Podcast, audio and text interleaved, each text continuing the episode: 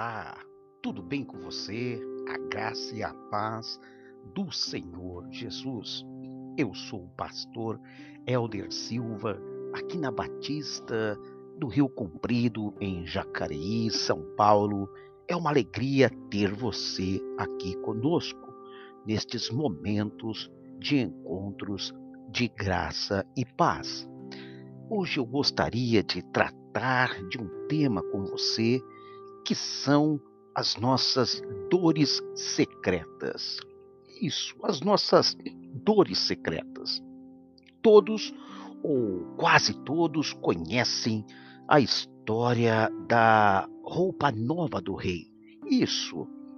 Essa história, ela conta sobre um rei vaidoso sendo enganado por dois indivíduos que afirmam poder costurar uma roupa visível apenas aos inteligentes.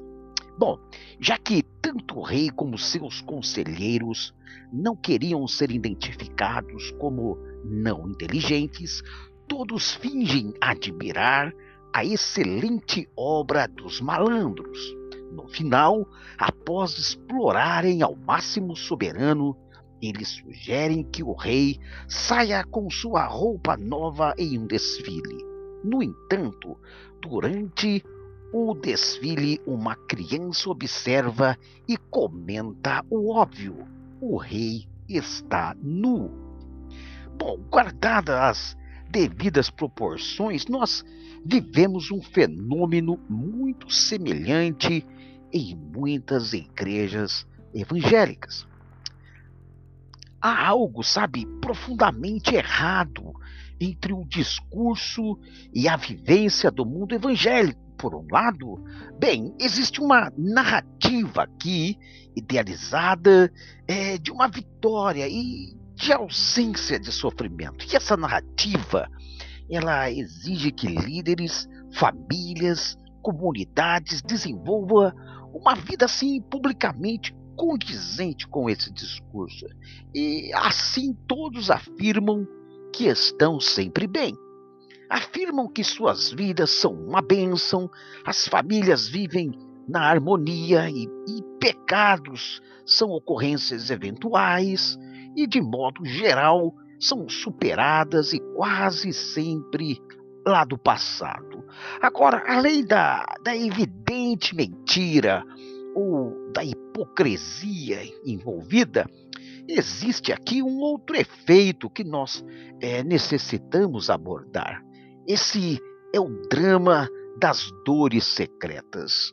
Um pastor, ele, ao longo dos seus 30 anos de vida pastoral, ele conviveu com, com indivíduos e famílias que enfrentavam dores e dramas pessoais profundos, seja um estado de depressão, ou desânimo que persiste, ou decepções que geralmente são frutos de desvio e talvez surpresas da vida, ou talvez traumas do passado, ou até mesmo conflito que são quase insuperáveis é, dentro da própria família. Mas, contudo, o que essas pessoas ouviam todo domingo em suas igrejas eram histórias de vitórias, relatos de indivíduos e famílias quase perfeitas.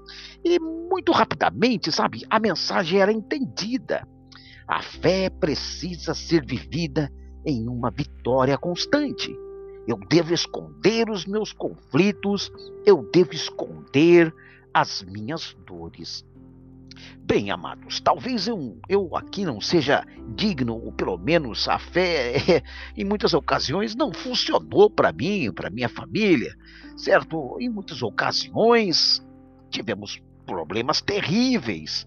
Agora, essa distorção, ela nega, ela nega o quê? Ela nega diretamente a essência é do Evangelho, lá em Marcos, no capítulo 2 e verso 17, Jesus afirma claramente que não veio para os sãos, mas para os doentes. Sabe, ele não só veio para salvar pecadores, desestruturados, feridos, machucados, destruídos, mas também deixa claro que a vida de um discípulo será muito, muito difícil. João capítulo 16, verso 33. Agora, mais tarde, é o apóstolo São Paulo quem expressa essa realidade, sabe? O apóstolo São Paulo, homem de dores, que expressa uma realidade com clareza. E ele dá um testemunho pessoal. O próprio Paulo, ele descreve a sua própria situação como que é, alguém que, mesmo salvo, continua lutando com a realidade do pecado e com traumas e até mesmo dores do seu passado. Eu gostaria de ler com vocês 2 Coríntios capítulo 12, é versos 7 e 9.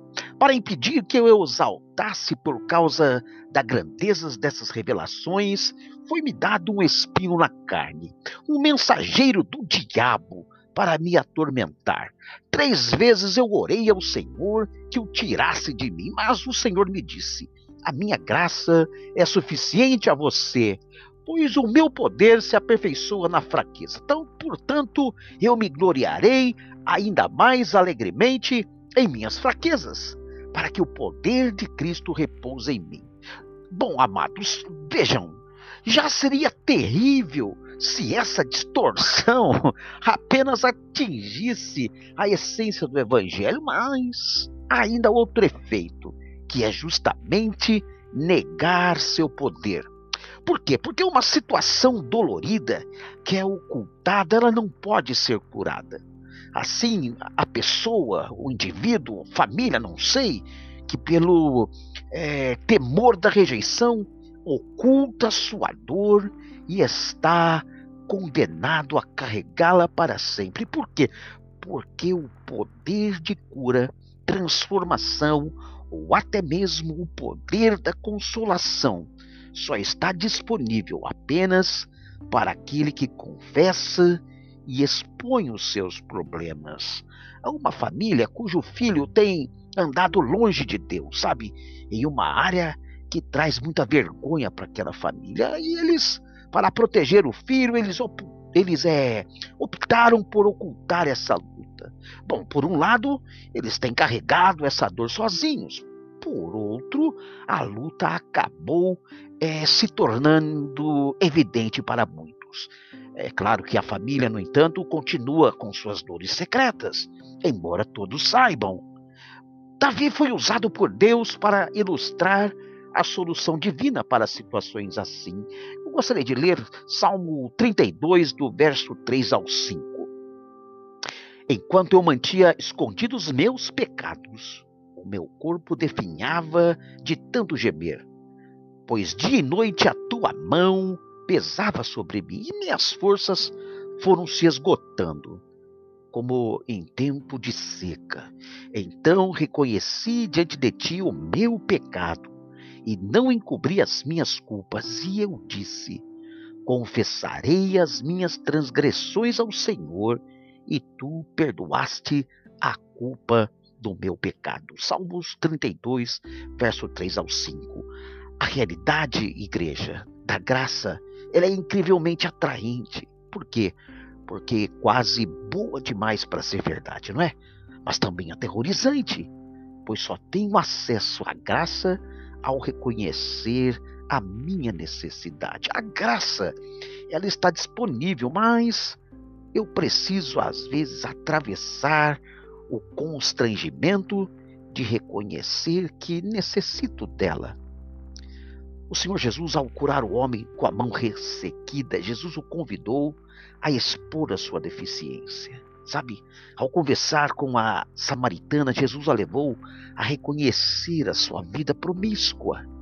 Ao curar a mulher com o corrimento, Jesus pede que ela se apresente. Sabe, nós precisamos viver o Evangelho com uma profundidade em relação às dores e à aflição que nos atingem. Sabe, nós precisamos permitir que nossas vidas elas sejam usadas por Deus como exemplo não só de vitórias, não. Um cristão não vive só de vitórias, mas de como caminhar também no meio das nossas dores. E nesse sentido, talvez o primeiro passo seja, como uma igreja local, nós criarmos um ambiente onde essas dores elas podem ser compartilhadas. Sabe, um ambiente onde o ferido, o fracassado, o doente, o aflito, ele pode ser cuidado e amparado.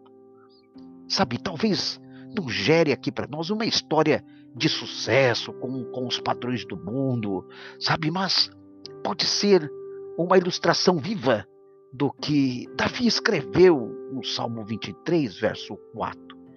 Mesmo quando eu ando pelo vale de trevas e morte, eu não vou temer perigo algum, pois tu estás comigo, a tua vara e o teu cajado me protegem. A minha oração por você no dia de hoje e até mesmo por mim é que nós encontremos o ambiente onde possamos confessar nossas dores, sermos curados, que possamos fazer parte de uma igreja que compartilha a graça, que compartilha a humanidade, sendo erguida, salva e resgatada por Cristo Jesus. Que Deus te abençoe.